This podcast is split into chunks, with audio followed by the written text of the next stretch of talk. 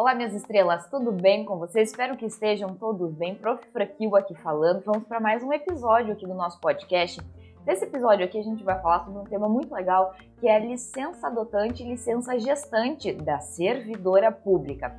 Vejam só, em 2016, exatamente em 10 de março de 2016, o Supremo Tribunal Federal ele julgou um recurso extraordinário que tratava sobre a discriminação existente entre filhos biológicos e filhos adotivos.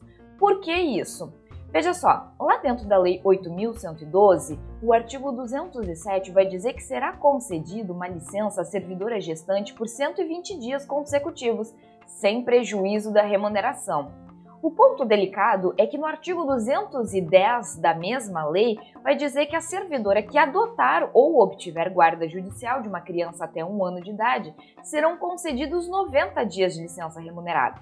E o parágrafo único vai dizer que no caso da adoção ou da guarda judicial de uma criança com mais de um ano de idade, o prazo de que trata este artigo será de 30 dias. Ou seja, a licença gestante ela é de 120 dias, já a licença adotante para uma criança até um ano seria de 90 dias. Se a criança tiver mais de um ano, a licença passa a ser apenas 30 dias. Aí o que, que o Supremo Tribunal Federal foi julgar?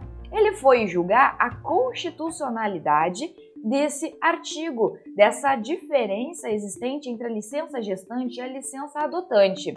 O que, que o Supremo Tribunal colocou em jogo na discussão?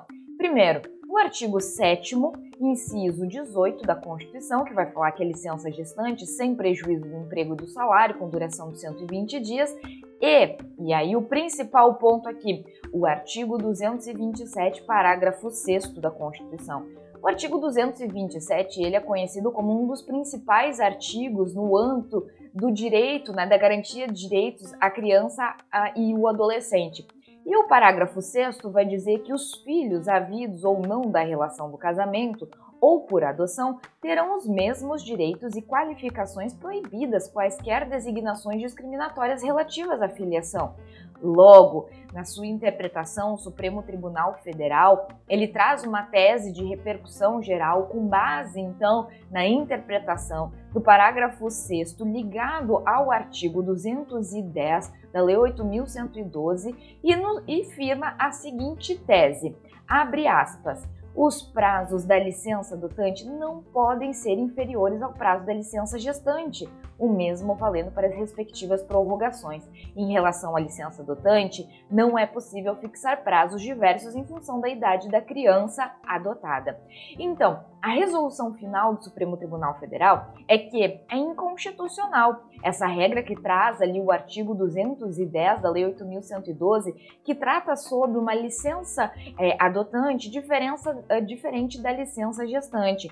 Logo, a licença adotante, independentemente da idade da criança, tem que ser a mesma licença se filho biológico fosse, se fosse licença gestante que é então de 120 dias, e eventuais prorrogações também devem ser aplicadas da mesma forma, sem nenhuma forma discriminatória existente entre filhos biológicos e filhos adotivos. E, gente, isso aqui, essa regra, esse entendimento do Supremo Tribunal Federal, ele não vale só para a Lei 8.112. Ele vale para qualquer outro estatuto ou lei orgânica que vai tratar sobre licença de servidora pública que adote uma criança. Então saiba que o entendimento do Supremo Tribunal Federal, ao fazer análise do dispositivo de acordo com a Constituição, especificamente o artigo 227, parágrafo 6 vai dizer que, que a licença gestante do filho biológico precisa ser igual à licença adotante, certo? Espero que vocês tenham gostado desse episódio aqui. Um abraço bem apertado e até os próximos!